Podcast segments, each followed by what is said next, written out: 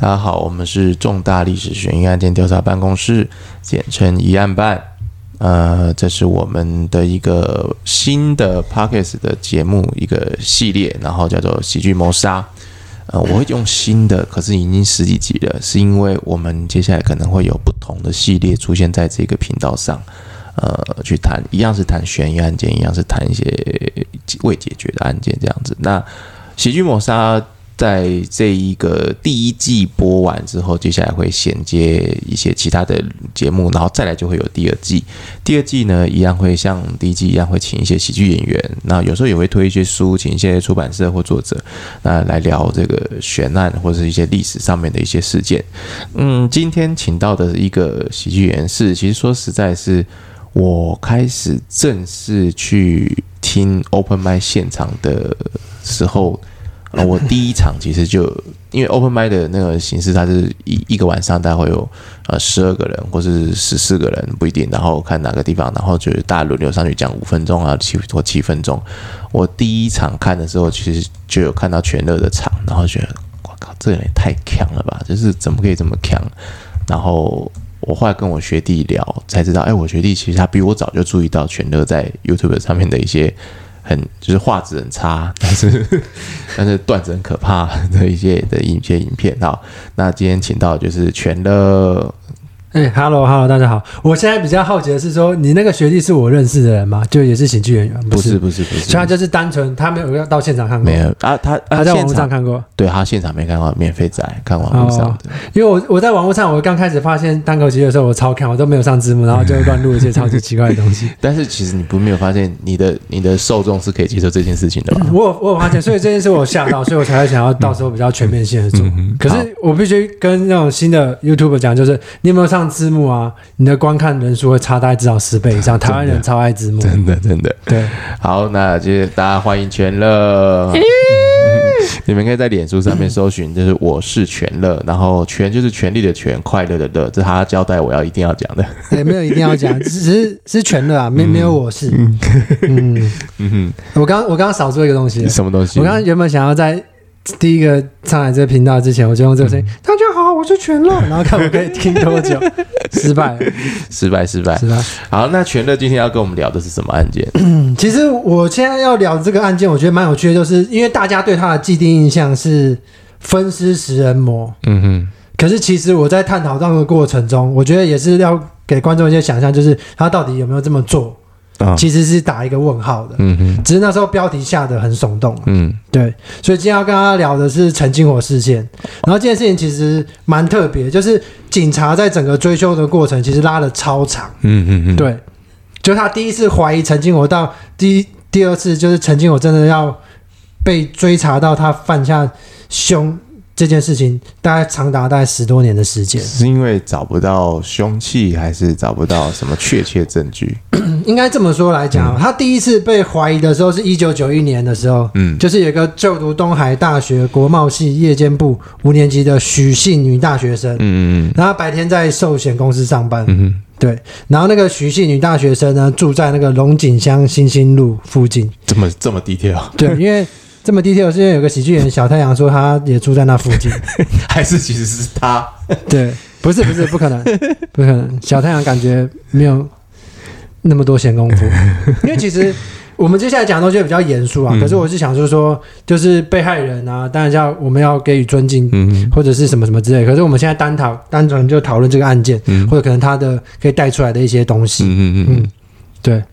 然后他说他有看过曾经火的机车行啊，嗯，大概就分享是这样。然后我原本是想要问唐默说，你有没有曾经离命案很接近过？可是刚刚听到他跟 Michael 的访问，我想说，就上礼拜的时候，对啊，上啊还有一其实还有一个跟命案很接近的，就是那个你知道那个华山大草原吧？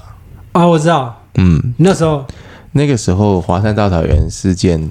刚开始是女大学生失踪，然后就还没有，因为她先失踪嘛，没有回家。嗯、然后我的一个朋友，他就是那种算是那种超自然工作者吧，是姑且这样子称，就是会通灵或什么之类的。嗯、然后不是说他是一个很自然的工作者，他做什么都很自然。不是那种自然，是 supernatural 那种。哦、对，然后就不知道是不知道是女大学生的谁吧，就找上他，然后请他去占卜或者是通灵去找说。哦，你说女大学生的家属还是谁？我不知道 detail，然后去去去找他这这件事情。然后这件事情其实因为有脸书嘛，后来我也知道这件事情。然后我知道这件事情的时候，我其实一度想跟他说，就是你就你不要接这种事情，因为。你如果稍稍对台湾发生悬疑案件或是这种命案有一点点灵敏度的话，你看到这个东西出现，你就知道应该是出事情的，就是那个东西应该出事情。对，然后呃，后来果不其然就真的出事情了嘛，就是因为新闻就开始报啊，因为开始找到尸体啊，什么什么尸块什么都出来。那那个时候其实记者有来采访我，因为我那时候网络上有一些发言，然后就来采访我。然后我那时候是以台湾推理作家协会的会员的身份来讲说，来看这整个案子，因为我就觉得说那时候大便有点嗜血，大家就是开始想要那个，然后就是应该说那那一群草原的人，他们想要建立一个不需要呃社会秩序的一个状态。我我我好像有印象，可是我那时候好奇的是说，他是因为这件事情所以才停止的吗？还是如果假设没有这件事情，然后他可以一直继续下去？他其实是本来是应该是，呃，理论上是可以继续下去，但是有一个问题是，你知道他那个空间呐、啊，嘿，他是跟台北市政府租场地的，那背后金主是谁？你知道不知道？不知道。但是我我要讲的是说，他追求的是一个脱离社会秩序法则。但他跑公文跟台北市政府借场地哦，你要讲这个反转，对，就是还蛮好笑的。对，你不觉得？可是你如果要，你都要，你如果要去 judge 这个事情的话，你不是应该就是根本就不管那个公文？我懂，我懂，我懂你的意思。对，然后结果居然变成，其实被申请，申请之后就不会一直被反了。对对，然后可以对外就说，哎，我们是一个乌托邦，可是其实 不是。可是我听过这种的，就是在欧洲，因为可能不想。我觉得这也没什么冒犯，可是如果你去网络上查，应该查得到，就是地中海那边境的一些国家，包括美国一些比较小的州，其实有类似这种。然后他们的 我忘记他们的中文名称比较叫什么，就是类似像生态村。嗯嗯。然后他们在里面的话，就是不一定全部都是这样，可是我听过比较特别。然后我真的有一个朋友，他有在里面生活过一段时间。嗯嗯。然后他就是里面人，就是可能就是也是没有。没有绝对的秩序这种，然后他们也不是以货币来去算金钱，哦、他们可能就是一物一物啊，可能你帮我耕田啊，然后我负责打猎或什么什么。然后在里面我听到一个蛮特别的地方，就是 他们有一个是那个生态村已经算是被建立的比较完成，嗯嗯嗯，网络上一定找得到，嗯、就是他那边的话是有假设我是爸爸妈妈，嗯。然后我们有底下的人繁殖，对不对？底下繁殖出来的人不会知道他爸妈是谁。哦，对，就是他的身份证或者相关的资料上面会有写弟弟爸爸妈妈是谁，嗯、他不知道他们实际上的爸爸是谁，或者原始哦，多少人就是谁是谁这样子，嗯、他的爸妈是谁，谁是谁的小孩。嗯、他们想要创造的就是说，就是人人共享，然后很大一个世界。然后据我所知啊，美国的小州也有一部分就是他们甚至有有到学校的这种。他们那边会有学校那么大的规模？对，我就觉得，如果你真的要做一个就是乌托邦啊，脱离社会秩序，应该是要拿出这点 guts 出来啊。哦、对，所以你可，是他们的做法好像是他们已经大到，嗯，他们做法可能是相反，就是他们大到可以说哦，我们这样做，就跟一开始申请公文比较不一样。对啊，对啊，对啊。然后我刚刚想到一个是单纯就好笑，不是以社会道德方式。你刚刚讲那个，我想到一个笑点，嗯，就是比方说你说女大学生。的不知道什么人去、嗯、去通灵嘛？对，当然被害者或什么什么，我们都尊敬。可是单就就一个笑话的逻辑来写的话，嗯、我会想就是说，哎，那你们知道那个家那个人会不会不是家属？有一些聪明人听到这边已经知道笑点是什么。那个人会不会不是家属？对，什么意思？你还没听到这个笑点？对，我是愚笨的人。不是不是，这也不跟愚笨有关，嗯、就是会不会那个请他来通灵的人，嗯，想要在。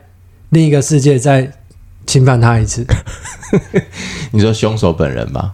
也不一定是凶手本人了，可是说不定会有一个人无聊到，就是他可以一直去通灵，然后他有能力一直去侵犯 哦，我懂世界的，我懂了，我懂。可是他要先他那他他要先，但是这有个前提上的那个谬误，就是他要先确定这个人已经过世了，他可以到另外的世界去啊。如果他只是失踪呢？哦，那我想到一个更深的东西了。嗯就是我，就是你去找一个人帮你通灵，就是比方说，假设虚构的世界啊，不希望真的有这种事情发生。嗯、我们是用仁爱道德的啊，每次要讲这种东西，我都会先前导。就是有一个人，他就是他可以免费帮你通灵，嗯，然后就是说，哎，我的小孩去打仗，假设在二次大战那个在，我的小孩去打仗，不知道死了没？然后那个人就可以帮你通灵，嗯，然后他帮你通灵，他说，啊，那我给你钱好，然后那个帮你他帮你通灵，他都免费的，嗯。对，因为他因为他的设定就是他必须要那个家属跟他说他帮他通灵，他才可以通灵到他。然后如果通不到的话，那个人就还活着吗？嗯、然后如果通到的话，那个通灵的人就可以去侵犯他。哦，这个逻辑就成立。智障，这是什么逻辑？很复杂的设定呢。好了，回到陈金火，回到陈金火。嗯，第一个是徐姓女大学生，她去修理机车时认识陈金火。嗯，然后陈金火就说他，哎，他刚好要帮弟弟保险。嗯哼，对。然后当年的二月二十七日，就两个人约好时间。然后徐姓女大学生有先打电话跟她妈妈说，她要跟一个机车行老板签约。嗯哼，这是一个重点哦。嗯。然后三月初的时候，徐姓女大学生就离奇失踪了。然后妈妈赶到台中，然后由东海大学教官陪同，然后去报案。然后曾经我那时候说只是这样，他说他要约见面的当天，儿子突然生病了，所以没有赴约，所以完全没有见到徐姓女大学生。哦，你看，你又是女大学生失踪。对，最一开始是女大学生失踪，然后警方将陈金火列为重点调查对象。嗯，然后陈金火否认犯案，嗯、但陈金火没有通过测谎。嗯，然后我记得是说测谎不止一次，不过警方也没有任何的证据将他起诉。嗯嗯，所以我觉得测谎其实没有过这件事情。对，其实多半以常人来讲的话，大部分犯罪的几率超高的。因为我们家人有有曾经是在做情报单位工作的，嗯，你一般人要通过测谎难度非常高，嗯，有两种事情，不知道唐默就是，如果你要通过测谎的话，有两种比较大的可能，就是如果你透后后面的人透过智力去办到，嗯，第一件事情就是你去捏造一个完全不属于真相的事实，嗯哼，并且你完完全全相信。这件事情是很难办到的。可是第二件事情比较可以，我不知道现代测谎机器是怎样。可是过去情报单位我了了解到的。第二个做法比较有可能办到，就是过去的机器啊，他们可以逃逃离的是你一直去思考超级难、超级难的数学题目，然后越清晰越有逻辑的数学题目，就会让你的思绪乱到它完全没办法侦测。这个不是跟延迟射精法有点像吗？你说你说哪个设计法？延迟射精法。不就是这个概念吗？哦、就是也不是说网络说有有一种延迟射精法，就是说要快射的时候，然后想你妈的脸。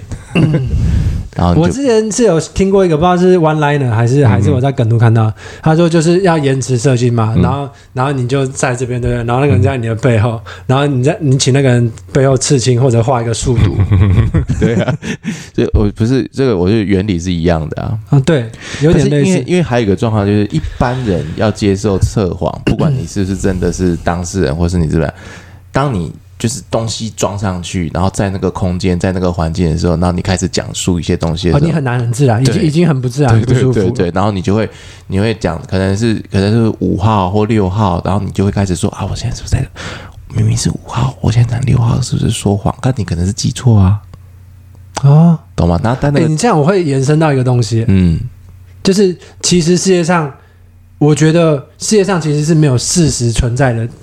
世界。哦，现在聊这么哲学的部分，对对，应该说事实只发生过一次，嗯嗯，可是没有人看过全面的事实，对，因为我们透过我们的肉眼，用非常主观的方式去看，嗯，然后也没有客观的。我记得我之前可能看书上好像有说过，就是有一个人，他就他是一个测试，就有一个人他就很快犯罪，嗯，也不算犯罪，他拿一个东西，然后突然很快的跑走，嗯。然后在餐厅里面，嗯，那他穿的一 T 恤是一个颜色，然后后来他就是有人去问说那个 T 恤是什么颜色，然后每个人讲出来答案都不一样。呃，这个可以参考那个那个叫什么《江户川乱步》的短篇推理小说，就是第一版杀人事件。哦，还是就是那本小说里面的故事？呃，应该是，应该就是第一版杀人事件，因为说一个穿，他们看见一个本来是说是一个直条纹和服的人走过去，哦、但另外一个人说是点点的和服走过去，这样应该就是从第一版杀人，哦、因为那个那个江川乱步这个小说写的很早，就是一九二二几年、三几年这时候的小说，对，所以应该是从这边来的。对啊，所以我当我觉得当人们在探讨事实的时候，嗯、通常不一定绝对啊。嗯哼，通常就是会要做出一个可能有力的举证，嗯哼，比方说自保或攻击，嗯，所以当一个当一件事情被讨论到只有事实，而不是他的感受是什么的时候，我觉得通常通常就是。在讨论犯罪啊，或者是很严肃的事情。这个东西其实在，在就是既然你要聊这么深，我就陪你一起聊深。欸、我没有，没有。这个东西其实，在新历史主义里面呢、啊，还有谈过一个东西，就是说，新历史主义认为啊，就是我们所看到所有的历史，它其实都只是一个文本。一定绝对，对，我觉得绝对，它就是被写作出来的东西。对啊，就他们，你怎么知道华容道到底是发生什么事情，放走曹操，还是是？对啊，就是还是关羽其实拿了权，对不对？谁、啊、知道？而且而且，我一定我觉得一定有那种很不知名的作家，就一直不红，嗯、然后说怎么办？我要怎么红？我要怎么红？然后就写了很多故事，然后套一些知名人物这样子拼凑出来。对，所以我们看到历史，你不要以为说啊，这个历史就是真的或者什么，没有没有没有这种东西，没有真的历史，对。只有在那个当下发生的才是真的。可我小时候也讲过这种事，可是我很喜欢上历史课，嗯，因为我喜欢听故事。嗯哼，对啊，然后就喜欢听最猎最猎奇。我听过最猎奇啊，有点类似食人魔的。你我觉得你一定会知道是谁。你说这个吧，今天这个吧，神经不不是 他，他他搞不好还比较真实。嗯，是我记得有一个皇帝，他很喜欢把别人随便的打伤，嗯，然后因为他喜欢吃人家的结痂，我觉得超好笑的。哎，欸，有有有有这个故事，对，喜欢吃结痂的。因为我小时候小时候跌倒摔倒的时候，也会想要抠那个痂来吃。嗯好吃吗？你会吃吗？我不会，蛮好吃的。好吃，好吃哎、欸！是有多饿？就是硬硬的、硬硬的夹这样子。是有多饿？不会，不会吃那个东西。好，这个这个是食 食人的部分。其实是怎样？就是要聊到东西，就会聊到 就是相关的嘛。食人，那你就那但是你觉得？但是你刚刚开头其实你有说，你觉得陈金火可能没有没有分尸，没有食人嘛？对，你的论点。对，因为我们从一开始开始带啊，就是许信你大学生。的机车就停在陈金火的机车行附近。嗯哼。然后徐徐信宁大学生家属对陈金火有很多怀疑。嗯哼。可是找遍任何可能性哦，他们家人还去殡仪馆认无名尸，警方也大规模搜寻。嗯。然后徐信宁大学生就从此人间蒸发，然后再也找不到。嗯。然后第一次我刚刚讲的时间是一九九一嘛。嗯。然后第二次就是他陈金火这次就是被逮到。嗯。就是二零零三年的时候。徐庆林大学生事件结束之后，又有一件很类似的案件，就是二十七岁失信女保险业务员，嗯，她接收到通知，就是好几天没有去上班了，嗯，然后后来陈金火机车行附近两百公尺的时候，找到了失女的机车，嗯，对。可是我这边我想到一个点点，就是比方说以我们现在来讲，我们现在有赖跟画这 APP，嗯，你的同事几天没上班，你会去联络他的家人。哦，我我没有我没有他联络他家人的方式。对啊，因为我觉得好像以前比较热心嘛，对。对，如果如果假设我跟你 同一、嗯、同一个部门的人，他几天不在，嗯、然后我想这件事情应该会有主管或上司去做。就是他数天没有去上班之后，陈金火机车行附近两百公尺找到失女的机车。嗯。然后这次陈金火已经学到经验了，就是他要他要他的机车行学徒带出来广德强，嗯，把机车骑到附近的机车行。嗯，因为他想要栽赃，但是这个别人比较他想要栽赃给其他机车行，可是因为他在那边就算已经算是有点地方人士，在警察那边，对。然后那时候就是广德强还想要去附近的 OK 果果腹吧，所以就是也没有停得很远。对对对，这个所以还是他的可疑性最大。嗯，然后失女的家属去调监视器的时候，看到失女的最后的踪影，嗯，还是往前金火的机车行。嗯哼，对。我觉得曾经我会被逮到的有一个某一个很大原因，就是因为那时候三 C 跟监视器来的比较多了，变得比较多了。哦、他在一九九一年放案的时候，那时候还没有那么多监视器，哦、时间上有一个这样子的落差，因为十几年。其实，但是这也可以进入一个讨论，就是说，如果这个犯人他本身有这样子的。状态，我们说，那为什么会长达十多年他都没有发作？所以我觉得他中间一定犯过很多案。然后我有去查，可是相对来讲资讯比较久。嗯、其实你刚刚前面有讲到说台湾的治安，嗯，其实大家说越来越乱，其实是越来越好的。对啊，因为三 C，可是不是因为人性的关系，是因为三 C 就是你犯罪、嗯、你要思考到太多。对，嗯，对，所以就是现在人就很容易被逮到啊。你、嗯、就如果你现在如果要起一个。然后你就要想闪，要闪那么多东西，就觉得想要算算了。对，是懒的关系吧？可是我觉得要伤害一个人或杀一个人的念头，把它酝酿到成型是蛮难的一件事。嗯，因为比方说我好了，我通常真的有人对我什么，我就觉得好生气哦，对不对？嗯。然后只要经过我家咸酥鸡或蒸奶店，我就觉得哦，放下一切。隔天我就像乔五一样去上班。所以他们要酝酿那个杀意，其实。他们家附近首先没有蒸奶店跟咸酥鸡吧？哦，对，有可能哦，对吧？所以台湾治安会那么好，就是因为很多垃圾食物。对呀，啊，是不是？吃的时候幸福感就提升了，因为吃东西真的会。幸福感提升，对不对？一定是这个样子。对，所以我们要感谢咸猪鸡的老板。哎，说到咸猪鸡的老板，我有一个蛮悲伤的故事。有一次我那时候生日，嗯，然后我就去点咸猪鸡，嗯，然后点了点之后呢。然后就走去饮料店，然后我我们家咸酥鸡旁边有一家全家，嗯哼，然后那个全家在晚上的时候就充斥一堆，假设夏天的时候就会充斥一堆，就去旁边点完咸酥鸡，嗯、然后根本没有要去全家消费的，可是要吹冷气的人，然后那些人都知道，嗯、就店员都知道，嗯、然后我在那边吹吹吹冷气，然后就买了一瓶饮料，然后我就走回家，我就经过那咸酥鸡店，然后咸酥鸡店老板就就指我说，哎哎哎，咸酥鸡咸酥鸡这样，然后我当时很感动，我就我就跟咸酥鸡老板就是说。哎，你记得我的生日要请我吃咸酥鸡？我好像从来没跟你讲过我的生日。嗯，然后然后没有，你刚点的。他眼神告诉我说：“你好悲伤哦，你生日的晚上，然后你点咸酥鸡一个人吃还忘记。”但是吃了咸酥鸡之后就还好。对，吃了咸酥鸡之后还是想要跟老板在一起。那我们就继续哦，就是家属在警员陪同下前往机车行查询，然后陈金火也同意了，但是没有查出任何资讯。对，警方随后调阅通联记录，嗯，然后确认了失女前往机车行接洽保单才失踪，嗯、并且手机讯号发射点位还留在陈金火机车行的附近。他那时候他已经没想过三 C 产品有 A 有这种功能，已经可以定位了，已经可以定位。对。然后在二零零三年十二月十二日的时候晚上，警方包围机车行，并且在三楼加盖的阁楼闻到了尸臭味。嗯。然后在水塔里面发现了黑色塑胶袋，然后里面装了尸女的尸骨，嗯哼，然后多数为骨头，然后没有、嗯、没有肉体，皮肉的部分多被处理掉了，嗯，当时陈金火遭当晚陈金火才遭到逮捕，所以分尸这件事情就是这个案件一个很大的 take，然后呃，它的恐怖或是耸动其实也是这一点，对吧？对，可是我觉得，但是你还是觉得。他可能没有吃。我我故事会堆叠到一个地方的时候，嗯、你你会你会猜，对你这时候的时候，如果讲他吃人，你可能会相信吧？对啊，因为骨头，嗯，而且而且他后面比较哈扣的是说，我先讲说陈金火哈，陈金火他有个朋友叫陈火炉，嗯哼，对，然后他有吸毒前科，然后他就推给他说他才是凶手，嗯哼，可是陈金火晚间的时候到案说明，就是说他已经好几个月没有去车行。跟陈陈金火也说不出来说其他犯案的两个人的名字，嗯、所以就反正就很明显是捏造的。嗯、然后陈金火也无法解释为施女，就无法解释施女的信卡为什么在他手机上。嗯，其实到这个部分呢、啊，其实陈金火不管他有没有吃人，他犯案就已经已经基本上已经大家都知道就一定是他了。嗯，对。可是他还是坚持就是不这么说。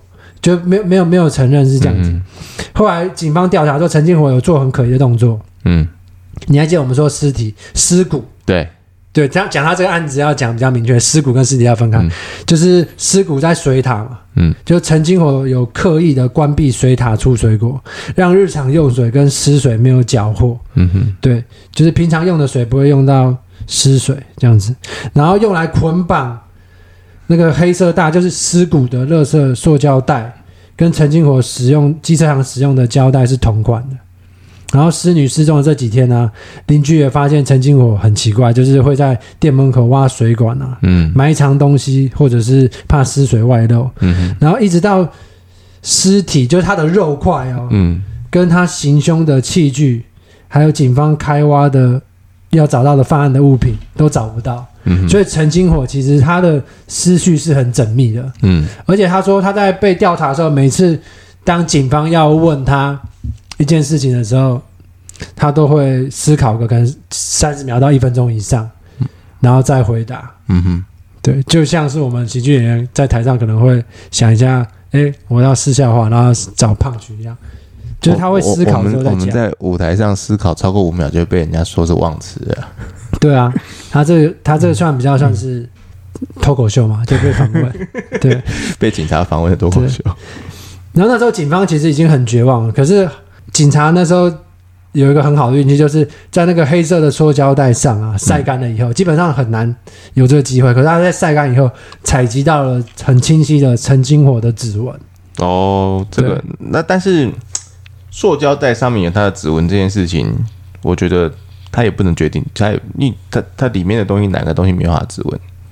可可是不一样啊，因为我猜他的说法可能就是说，哎、欸，就有人把人杀了，然后尸骨分离之后，啊、然后放到我的水塔里面。啊、可是因为有他的指纹，哦、所以就是可以把他罪证确凿逮逮到这样子。嗯、但是应该有比这个更更明确的证据吧？有，嗯。可是我觉得他后来这个点就蛮有一个蛮奇怪的延伸，嗯，就是他的学徒广德强，嗯哼，把使女的笔电拿去变卖。是有多缺钱？对，这是重点，重点就来了。嗯，大家有兴趣的话，可以看一下他的判决书，因为他一开始说犯案的原因，我这我也是百思不得其解，就是犯案的原因是因为广德强缺钱。嗯，对啊，你广德强缺钱，假设好，我要约一个人，然后到我家，我可能就强行取材，然后他也没有录影录音的证据，嗯，我就强行取材就好。你怎么可能说我会缺钱到要把一个人弄死，然后用这么复杂的方式，嗯哼，对，所以我，我我想要跟你比较想要探讨的地方是，我们聊完之后，嗯，然后你觉得他有没有犯罪的阴谋到底是什么？嗯哼，然后到底有没有吃人，跟实际上的原因是什么？嗯哼，对，因为他我觉得他很聪明，可是因为判决书我也都看过了，判决书你有看过？对啊，其实很长，很可怕。对啊，对，判决书的长度比这个案件还可怕。对，我觉得判决书的长度蛮哈扣的。嗯，对。就是他的学徒广德强把诗女的笔电拿去变卖嘛，嗯、哼然后广德强拜拜托赵信老板解开笔电密码锁，然后笔电搁着就就走了，嗯、然后他还没研究出，老板还没有研究出怎么解锁之后，广德强又走回店里，然后说不想解锁，嗯、哼。然后就变卖那台电脑，然后请老板开价吧，嗯哼，对，然后那时候他好像有载他女朋友，可是我觉得以这一点来讲哦，嗯、我觉得判决书上没有写啊，可是我觉得一定是陈金火。我我觉得不不，这不是事实啊！就我觉得是陈金火教唆广德强，嗯，这么做，嗯哼，这么做的好处就是因为他可以被录影录音到，嗯哼，对。然后我觉得广德强一开始也没有要把对方，就是要共同犯案把那个人杀死，嗯。然后广德强犯案的时候，过整个过程中都有戴手套，嗯。然后陈金火没有，我觉得陈金火也是叫广德强去买手套的。让他的犯案动机被最大化，嗯哼，然后陈金火就可以可能借此逃脱之类的，这是我的想法。呃，后来在网络上面其实有算是访问到一些跟广德强比较亲密的，可能是邻居或是亲戚之类的。对，其实有谈到说，其实广德强是一个很单纯，嗯，然后甚至可以说有点傻，对，很功利这样，嗯，然后就是他就是帮老板做事情。对，然后老板就，呃，我们可以这样说，就是陈金火有可能用一套完美的说辞诓骗广德强，帮他做这做那做这做那，嗯、然后事后，呃，呃，就是我们我们事后来看，就是啊，两个是共犯，对，但是在那个当下的那个时候，其实是老板跟员工的关系，对。对，而且而且你讲到一个我最想要探讨的重点。嗯。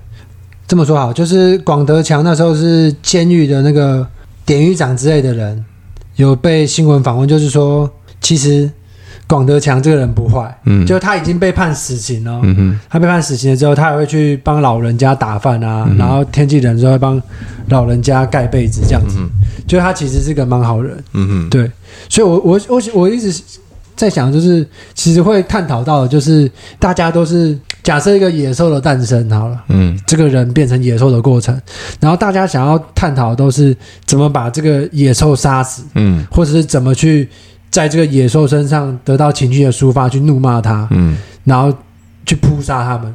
可是大家没有想过说，野兽被制造的过程是什么？嗯，因为野兽被制造的过程才是重点啊，我们这样才不会被制造出。就是可怕的人啊！不要讲野兽可怕的人，嗯、因为他们还是或者会犯出这种畸形的人，嗯，这个才是重点。然后我之前就跟一个犯警戒蛮资深的前辈吧，嗯，然后他讲一句话，我觉得超有趣的：如果这个世界突然再也不打仗，嗯，再也没有野兽了，那这世界会变得多可怕？它背后的含义就是说，如果这世界上真的没有战争好了，然后真的没有人在犯罪之后。那些原本接受最最高级训练的警察跟军人，那他们会成为什么？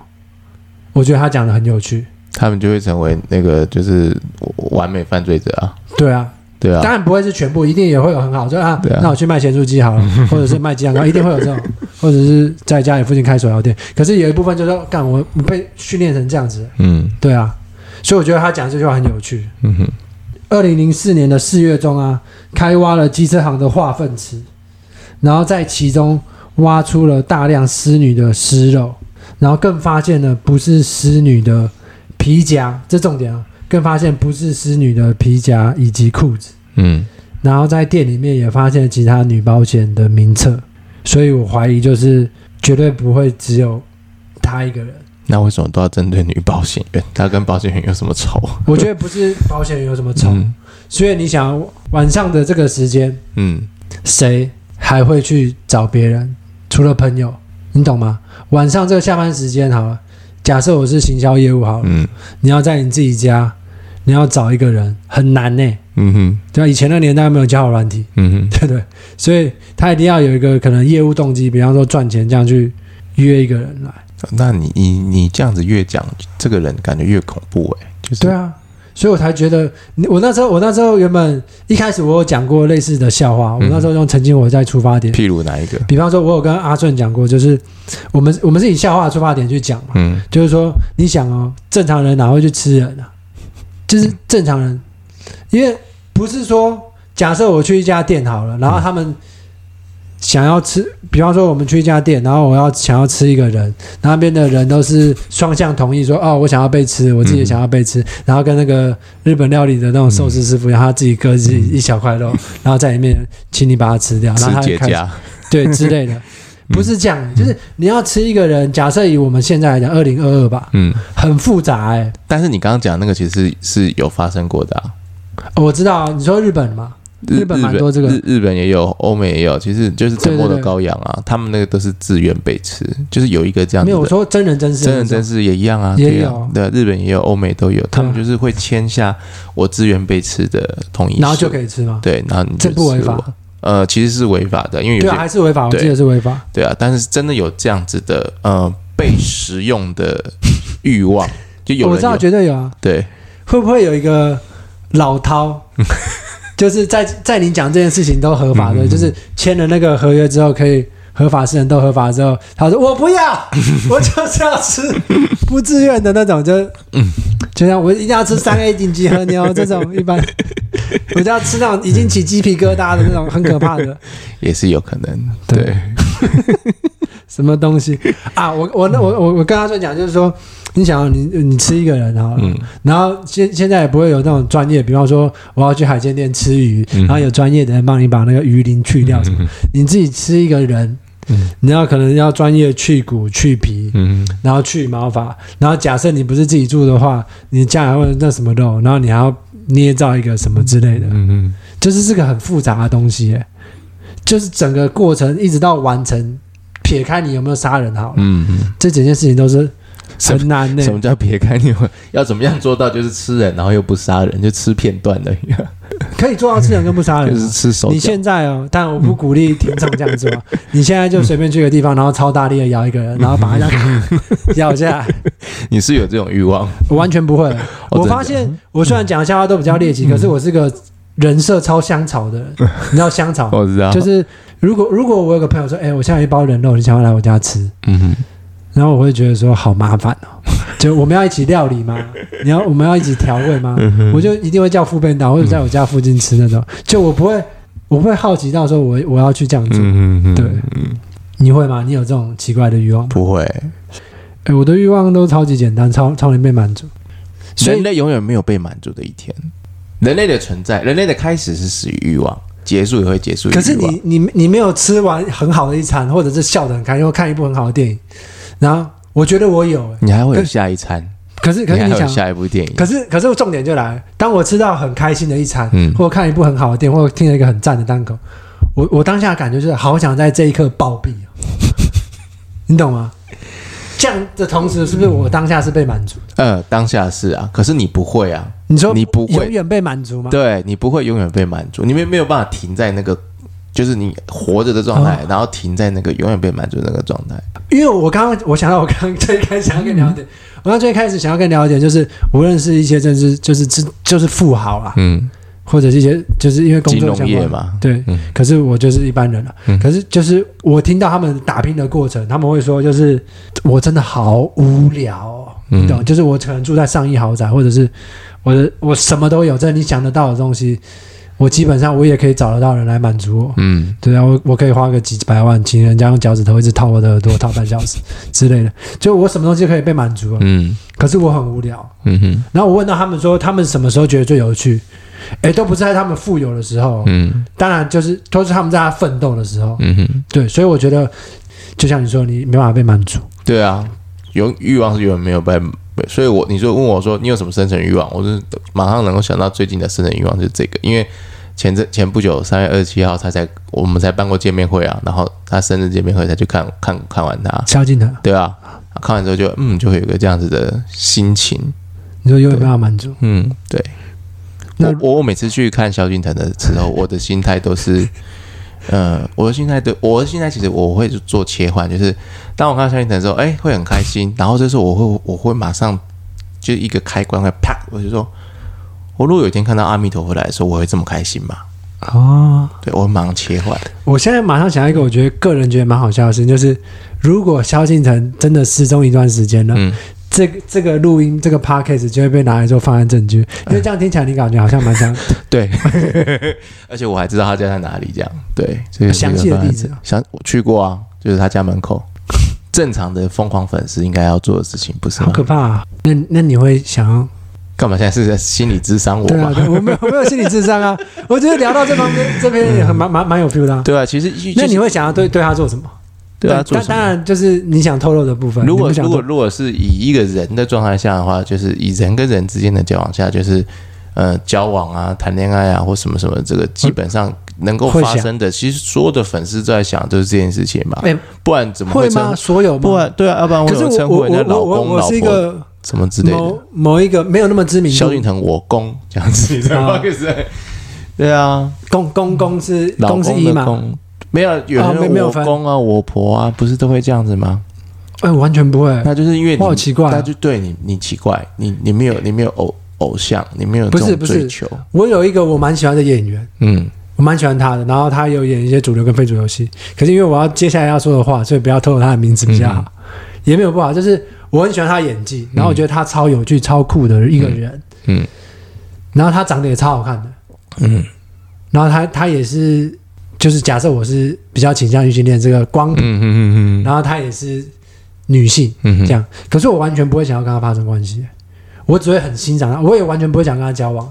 我觉得哇，她演技好好，好想好期待再看到她表演这样子，完全不会想要去侵犯她，或者是去现实生活中认识她，完全不。哦，是哦，可是追星的人多半都会有这样子的期待啊。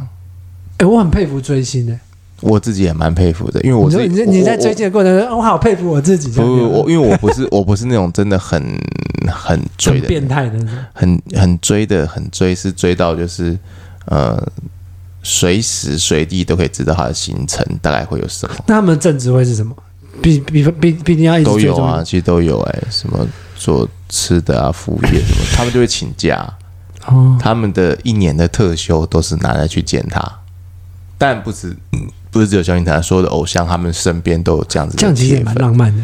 对，所以我我没有我自己是不会到那种程度，我还是会看我的假有会不会得到。然后比如说有时候他的时间我就要去学校上课，那我就只好 对不对？我不会跟学生说啊，老师要跟他们请假，因为老师要去看萧敬腾，不会，我不会做这种对这种事情。对，可是也还好吧，就是偶尔请请假去看。啊、那那那是也要看偶尔看什么样的程度，对，还是得看。我还是有那个长在的，懂吗？就是还没有到那种、哦。什么是长在？就是拿捏有个分寸。哎、欸，那我突然有点好奇，就是你觉得你对于一个人，不管喜欢或不喜欢，你最邪恶的欲念吗？或者是你想幻想过的是什么东西？你懂我意思吗？就我好想把他千刀万剐，或什么之类的。千刀万剐，这也太变态了吧？不会吧？对啊。所以我觉得有些名词真的是被创造出来，根本就根本就不会有这些人有这种想法。你说千刀万剐？没有没有，我的意思就是说，很多时候是我们用话语嗯去讲一件事，可是我们真的不会这么做。但是陈金火就做了，哎对，对，嗯，所以他是一个很有执行力的人。对，什么结论？对啊，什么结论？他就做了。可是可是，你这样讲，我突然讲一件事，他其实是算懒惰的，懒惰的杀人犯。你懂吗？我我懂，我懂。因为他是都把别人约在家里，对，所以他都找可能像是像他像一个蜘蛛一样，这样一直在在 织网，是蜘蛛，对，一直在织网。他算是一个懒惰的，对。可是可是有计划性的那种，嗯，他不像那种就是很勤奋，哎，我今天要出去杀人哦，然后刷牙，然后喷喷香水，然后穿好衣服，哎，我今天要去杀人。而且也也是因为他的懒惰，所以很多东西都往水管里面丢。他如果今天很勤奋的话，不会往那个地方丢。哦，如果他今天很勤奋，他就会去更更奇怪的地方买。七星潭啊，或是什么澎湖啊，他拿去澎湖一丢，谁知道？哎、欸，你这样子让我想到一个很很妙的案外案。嗯、你还记得那个电讯电电信行，就是收广德强笔电那个老板吗？哦，你知道那个案外案吗？我知道。那个那个，我跟观众大概讲一下，那个赵老板把笔电解锁后啊，巴拉巴拉巴拉巴拉巴拉巴拉之后，嗯、然后那个赵老板。被分尸，他也被分尸啊！就是对分分尸者呃，被分尸者的电脑卖到了这个通讯行老板手上，结果买了这个老板他也被分尸，所以这里面是有超自然事件。没有没有，就单纯的案外案吧。为啊为何？这个案外案我觉得蛮妙，就是。反正呢，七个月之后，就那件案件七个月之后，那个通信行的赵老板也被杀害分尸了，嗯、然后凶手是他的小三。可是我觉得这一段真的很像新闻，就是记者写的。他说小三张到案之后，嗯，谎称是正牌男友争争风之处杀死了赵老板。嗯，可是征询到一半，这真的，我觉得这件事不太可能是事。他说。可是也有可能，就是征讯到一半的时候，广播节目突然放出一首台语歌，叫《一生情一世爱》，怎么可能呢？然后小三崩溃痛哭，卸下心防，坦诚犯案，因为这首歌就是他跟死者的定情歌。不可能，不可能，你觉得也不可能？这是创作，这是创作。我觉得这一定是创作。这这这种，因为我有去听《一生情一世爱》的这首歌，我就觉得还就不会到让我那个。阿你不是台语歌的那个啊？我会我会听现代台语歌，最近有很多现代台语歌很好听，好像一首歌叫《愁住》吧。就现在台语流行越来越强。我我觉得他你讲这个，他其实有有两个层面要看，一个可能是记记者创作，嗯，对，那他的创作可能不是完全的虚构，他可能是呃侧面了解到他们有定情歌这件事情，就知道他们、哦、然后再再写对对，然后再写这个故事，说不定还收了唱片公司的什么钱，他们是打歌啊。哦 那个年代这样打歌，太哈扣吧？会那个年代这样打歌，拿个行销团，哎，那你们穿插一首，然后再一个形式方案，哎，搞不好会。那因为那个年代没有 YouTube 吧？对。然后就会有一些那种民众就看了这个新闻说，哦，那去买一下这个录音带。你看，你不就用你就不就用 YouTube 去查了嘛？那以前没有 YouTube，他就去买来听，到底是什么？所以他行销到十几二十年后的人呢？那第二是很强的。第二种可能就是，如果你你不是有亲戚在做刑侦调查，就。第二种可能就是警方本来就会放消。息让记者去散播啊！我刚刚想到有点像短剧，欸，你懂吗？什么样？就比方说，我们是一个行销广告公司，然后最近最近就是广告行销的 KPI 很差之类的，嗯、然后突然一个新进小弟就说：“哎、欸。”举手，他说：“你们要不要在那个刑事案件里面加一生情一世爱？把你丢到窗户外，对，然后就狂干掉，把你丢到窗户外。然后，然后他就从此之后，他就离开广告业，就去做别的工作。然后在十几年后，他听到这个 podcast，我就跟你说，这是个很好的行销手段，应该要 promote 我之类什么东西？哎，可是我想要讲的这个是那个小三哦，嗯，这样的话是那个小三，他请了一个男生，好像是工程师，嗯，然后一起开车。”把这尸体，就是把那个赵老板、那个通讯行老板的尸体埋在山上。这个这两个点我觉得很奇怪。第一个点是你要去哪里找到一个男性友人帮你藏尸体？男性友人不是不是父子或者是兄弟姐妹哦，工具人呢、啊、很容易吧？因为是因为你不是女生啊，所以屁啊！如果我是个女生，我超正。假设好，我很漂亮，嗯，我超正。然后，然后我在听得上或者是在现实中我说，哎、欸，帮我帮买一下尸体，你会答应他？你会答应？他可能不会讲埋 尸体，答应吗？他可能不会讲埋尸体啊，他可以装在行李箱里面的。哎，对他，他不是讲埋尸体，可是重点来了，嗯，重点来就是第二个重点，我刚刚前面没讲到，不好意思。第二个重点是说，那男在搬运那个东西的时候，那个女的好像有不小心把塑料袋用破之类，嗯，然后他就有看到尸体跟血，然后他那个新闻上面写说，他跟那个男生说，嗯，那个是什么玩偶吧，嗯、人质的情趣玩偶还是什么，嗯、反正就是玩偶。对啊，所以你看，我我我是那个男的，我从头到尾我深信我埋下去的不是尸体啊！怎么可能？那个男生好像四十三岁，还反正是中年呢、欸。这个世界上是什么事情都会发生，什么样的人都有。如果有一个人呢，在晚上打给我的时候，他没有跟我说要干嘛，说你是不是要找我去买尸体？我的生活圈大概是这种的，我开玩笑，不要这样子，只是。你懂吗？如果半夜你说，哎、欸，我要会，啊、我，我要带一包东西，然后你帮我去山上埋起来，我觉得会，我觉我觉得一定是尸体，不然就是毒品，本来没好事啊，不是毒品就是尸体，不然就强行，怎么怎么可能会有人去买？就我觉得会有人，就是会有人相信，就是有这么天真的人。不然我们现在听的创一个账号，然后用正妹照片，还要很真实，然后说我，哎、欸，我现在想要去什么八卦山上埋尸体，找一个男生这样。你不会讲埋尸体啊，你真讲埋东西，好吗？要我要去买一个东西，对，然后有点重，嗯，然后就会、嗯、他就会接受。要在女性跟工具人之间的关系去想，女性使用工具人的时候，有时候工具人是不会去问的理由的。女生，会女生觉得你那么婆妈，问那么多干什么？以后就不跟你联络了。工具人是很卑躬屈膝的。啊、哦，所以所以假设以还还原现场，我们幻想的还原现场。比如说你现在就是他把塑胶袋，比如说那你现在当那个。等一下，等一下，我先我先演示我的想，就那塑胶袋拉开之后，然后那个头掉出来，然后都是血，然后我说哦哦，好真实的玩偶这样子。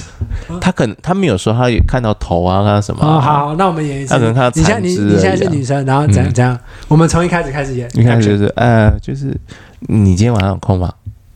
我我要进入我是工具人的角色，嗯、还是我用全乐去演工具人呢、啊哦？我是工作人。对哦，有啊。那可以，我们可以，我们可以去山上一下嘛，兜兜风嘛、哦。假设我是工具人的话，嗯、我就不会跳出来。我就我就我就，我没进到你好，我们再一次。你今晚有空吗？哦，有啊，为了你我都有空啊。嗯，人家晚上想要去兜风，你想要去哪里兜风？嗯，去山上吧，山上夜景比较好看。哦，好啊，你说什么都好啊。我要带零食吗？啊、呃，不用，我会带啊。但是我有个行李有点重，到时候要放你后车厢。哦，好啊。就是我有一些东西，就是我前男友留下来的，我不想要了，我想要把它丢掉。好啊，没问题。嗯，你看，真的成立了。哎、欸，真的。真的，因为因为我刚刚其实想到很多反驳，可是我进入我是工具人。对啊，那我们再演第二趴，我们 演我们演出的事情掉出来，不行，我我我觉得这工具人一定他一定可以找到一个，就是哦，shit，然后跑走的那个，一定有那个 moment 啊，一定有，一定有。好啊，再来。好好好，嗯、那我们现在假设假设我们已经到山上，然后残肢，假假假设你已经提的那一袋东西，哦，怎么那么重？开始。好，OK，好。哎、欸，这一袋是什么？怎么那么重啊？他就我前男友就很变态啊，他就去国外订的那种，就是就就你们男生会用的那种东西啦。呃，男生会用什么？啊，就就他就用那种什么真人啊翻模那种，哎呦，反正把这丢掉了，我不想看到这个东西，好恶心哦。哦，哎哎，塑料袋破掉了啦。对啊，你看这个哦，好恶心啊，这好像是。就真的一样，就然后放在我家还不带走，我不想联络他，赶快把它丢掉了。我不要看到这个。可是还有血，我不知道他怎么弄，那什么那是血吗？不是吧？我啊，讨厌呐！哎、欸，真的哎。对啊，当一个小当一个女生开始用这种方式，然后你顾及到说，哎，她跟她男友分手了。对，然后你看这个工具人，你就会顺着他的这个剧本一路走下去。然后你再想看，好有趣哦！你再想看，你是四十三岁都还没有对象的，你有可能是他他没有这样描述，你有可能是他刚刚炮打你，你有可能是母胎单身。如果你是母胎单身的话，那就更重了。哎，可是可是，我想再演另一个版本，连连连一个我颜值超高，然后我是个风流倜傥的帅哥，然后我跟就是反正就很多经验那种。这样就不可能成立。这样我一开始就对啊，不可能成立。这样就不会成立。对，所以现在就不会成立的。你看到那个状态的时候，如果你是你是玩咖，或是你是有点经验的人，然后你看到那个状态，早就知道你要埋尸体啊。你而且你就会把塑料袋再拉开，对啊，或者什么再拉开，然后然后把塑胶袋再拉开，假设比较渣一点的，或者是比较有点计划性的，就说啊，你看这是尸体，然后你就哭，我真的不是故意的，然后然后我就说，然后我可能我我，我假设角色但他，他自己就从楼梯上摔下去了。啊，然后我就说，嘿，没有关系。如果你现在跟我怎么样怎么样的话，我就当做这件事没发生过。这样，哪有一个女生会这样子说？我觉得很 OK 的啊。嘿，耶耶，可是我也长得不丑啊！你不这样做，我就不好。干，你那个声音听起来就是丑男，真的吗？对啊，其实都是好，我用帅哥的声音，然后看看看你会会啊，会会成立啊，会会成立啊。你就说。好，如果你跟我发生关系的话，我就那个那个什么之类的。对，可是可是假设一个帅哥他这样讲的话，对不对？嗯，我觉得他想要规避责任，因为你懂吗？因为假设一个帅哥他真的帮一个女生，他的台词不会是你刚刚对对对对，他我在讲他的台词，假设我是一个帅哥，然后把你把尸体埋进去，对不对？我我一定我一定会说，其实我知道那是什么，嗯，不过没关系，嗯，然后我们有一个重新的开始，嗯，这样子，然后这样聪明的做法是什么？我我我这不是我的想法，我在我在演绎一个角色，然后我在试图了解这个角色。像这个男生，可能他真的爱那个女生，嗯，然后另一个更聪明的方法就是，他知道这样这个男生已经那个女生一定会喜欢他，嗯，然后他之后有更多。免费的发生关系的机会，是的，对对对，就上。可是，所以这个如果这个很帅的男生就开始耶耶耶，那你现在跟我发生完是什么什么？他要做的事情是什么？你知道吗？他要做的事情就是让那个女生觉得他很渣，嗯，然后就一次性的发生完。所以在那个时候呢，我们可以知道说，他那个女生对他的吸引力没有那么高，嗯，哦。好有趣啊！好累啊，蛮累的。敢跟你没想到跟你录节目也太累了吧？还要演戏这种、嗯，真的、啊。对，可是我觉得这才是有趣的，嗯，分歧点。可是我觉得他他有个判决书里面有一个很哈扣的地方，就是陈金火的供词啊，他其实反复不一。嗯哼。然后我我觉得你应该有看到这一段，就是反正他的判决书就说广德强缺钱，然后预谋取财嘛。嗯。陈金火的供词，然后邀约了师女。到家，嗯，然后向广德强提供保险咨询，然后假设那个女生坐着，然后陈金火就在旁边观察，然后突然就用遥控器把铁卷门下降至一半，然后师女就问说为何关铁卷门，然后陈金火就说因为我怕冷，然后广德强就说哎，可是你不是火属性的吗？你不是名字有火，我怕这段太长，加一个小笑点。随后呢，陈金火就把。这么重、哦，我是火系的陈金宝贝，然后 跳出来。他的朋友陈火炉也是也是火系，然后就火系跟火系的就会变成朋友。就你不要急。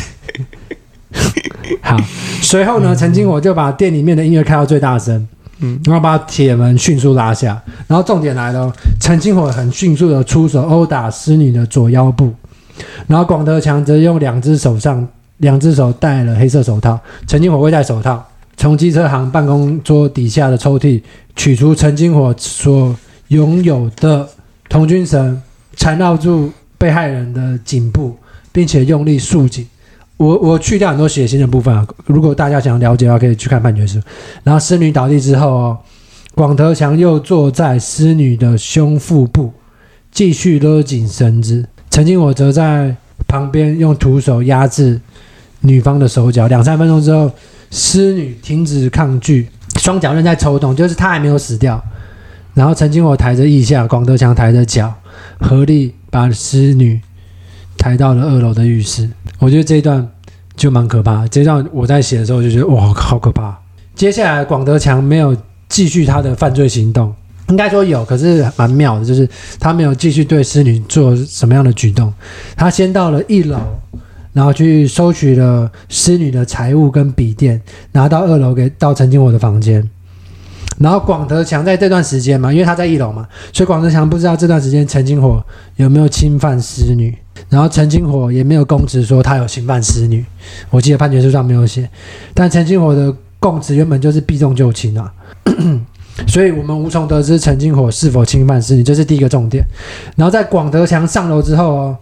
陈金火示意教唆，应该是有说有点比较像强制的，嗯，要广德强去侵犯师女，然后完事之后，陈金火为了避免留下证据，他清洗了被害人的阴部，并且用脚步踩被害人的腹部，然后让体液从身体中流出。我觉得他的手段都还蛮凶残的，就是他完全就是，如果如果如果这个都是 就是真实发生的话，就整个下来其实都还蛮，嗯。我觉得他这么做的原因，第一点是，第一他没有那么信任广德强，对，所以他叫广德强去一楼的时候，他可能在那段时间就侵犯了被害人，对，我觉得是这个可能性。然后另一个更疯狂的可能性，我觉得这这是比较疯狂，就是对。他来讲，他已经犯过太多案子，这当然这无从得知，他已经犯过太多案子，人命对他来讲根本就只是。就还好，嗯，所以他也没有想要侵犯他，他只是觉得这件杀死一个人这件事情是一个就无伤大雅，就日常会做的事情，嗯，这是比较可怕的点。他们两个人用槟榔刀跟美工刀处理了尸体，怎么可能处理得掉啊？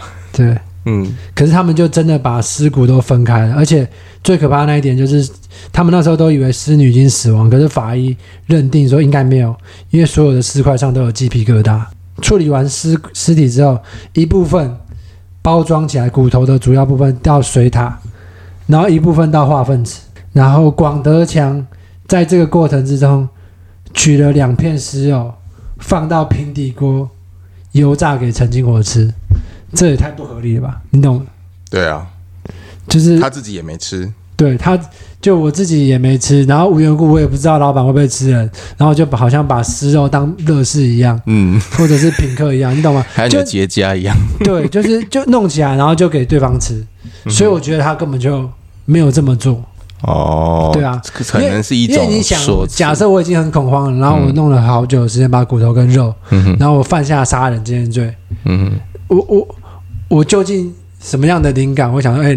弄两片给我的师傅吃，对，而且我觉得这个重点是因为陈金火想要借由可能吃人这件事情，然后让他的精神状态哦脱罪用，对，因为他这件事情他有提到嘛，嗯，然后他他有一个他的类似他的心理咨询师吧，在里面的时候，嗯、然后就是被他访问完就说访谈完他就说陈金火至少可能吃过五个人，嗯，然后就他很可怕之类的，嗯哼。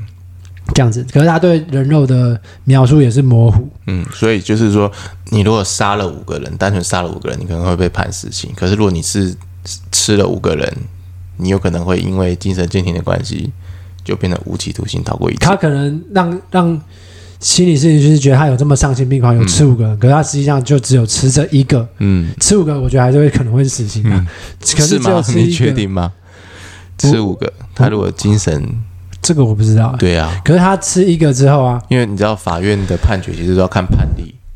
对，我知道有一些很奇怪的判法。所以你没有判例的时候，他便是要做很多这种精神鉴定或什么之类。如果说精神鉴定做说他这他已已经是一个就是精神状况异常到就是会做这种事情的人，那他可能会变成无期徒刑，或者是要做精神治疗或什么之类的，反而会反而会躲过死刑的。对。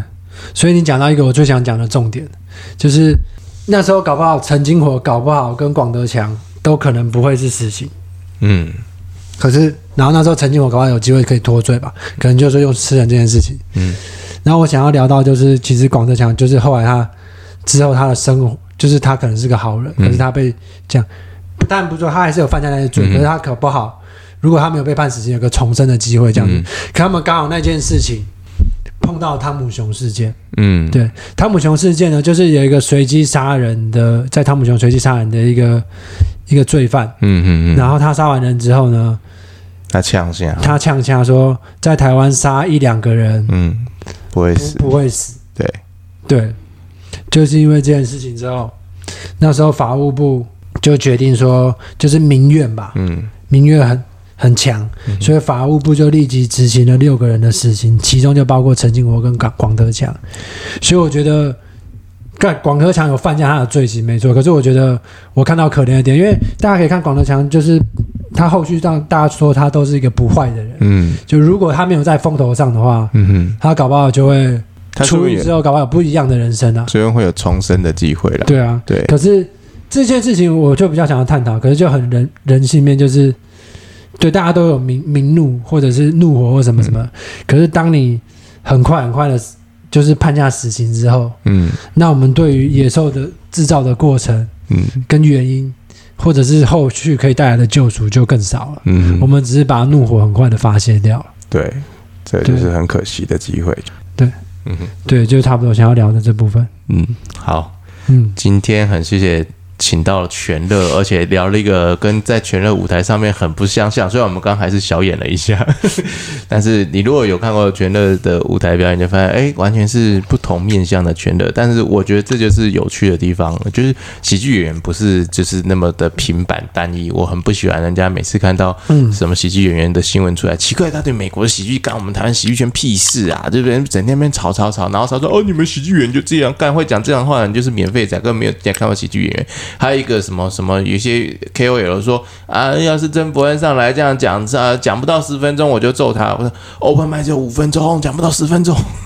没有没有，可是我觉得，当然唐博想用比较有趣的方式讲，可是我个人我会觉得比较用严肃的方式去讲哈，就是其实每个人有每个人想要展现出来的面相，嗯，那大家在台上的时候，他可能要演绎一个东西，不管是悲剧、舞台剧或喜剧好了，嗯，他想要做的那个东西是。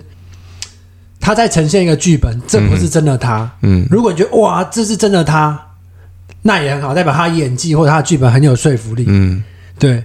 就比方说，我看到一部我我看一部片，他其实蛮提倡女性的自由，叫什么？像安娜卢贝松拍的。嗯，我觉得那部片超级好看。嗯，那部片超级好看，可是它里面有那个女主角被被印着怎么样的？剧情，嗯哼，然后当下我看的时候，我就觉得说，哇，这女主角演的很好，这剧情很棒，可是不代表我会想让这件事情发生，我不会想要这种，嗯、你懂吗？那就只是一个剧本，跟每个人有很多面向。比方说，我会在台上讲一些很猎奇的笑话，嗯，可是我也会跟。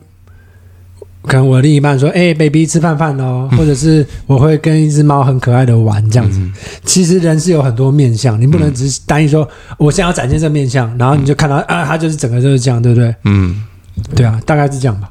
嗯，好，呃，今天很谢谢请到全乐。那我们是重大历史悬疑案件调查办公室，简称疑案办。呃，我们这个系列呢，呃。不要忘记，我们叫喜剧谋杀。我们这次的喜剧 这一集的呈现方式不太一样，是我们用演的。我们两个互相，他现在珍珠喷出来，我珍珠喷出来，我是美人鱼。好，呃，今天很谢谢大家的收听，谢谢，谢谢，也蛮有趣的。